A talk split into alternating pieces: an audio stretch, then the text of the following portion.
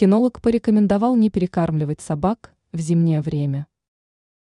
В зимнее время, когда за окном мороз и стужа, многие люди хотят порадовать своих питомцев едой.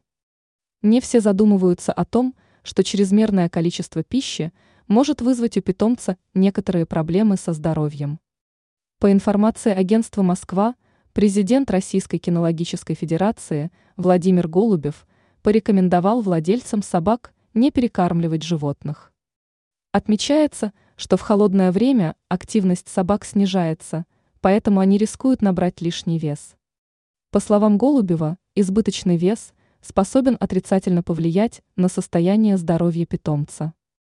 Он также посоветовал не заставлять собаку гулять долгое время в мороз, а также уменьшать количество пищи при снижении активности питомца. Голубев также подчеркнул, что перед корректировкой питания лучше проконсультироваться с ветеринарным врачом. Добавляется, что собакам, живущим в вольерах, необходимо давать теплую пищу, в том числе мясной бульон. Это позволит животному согреться. Кроме того, стоит позаботиться об утеплении будки и вольера. Ранее сообщалось о приучении собаки к зимней одежде.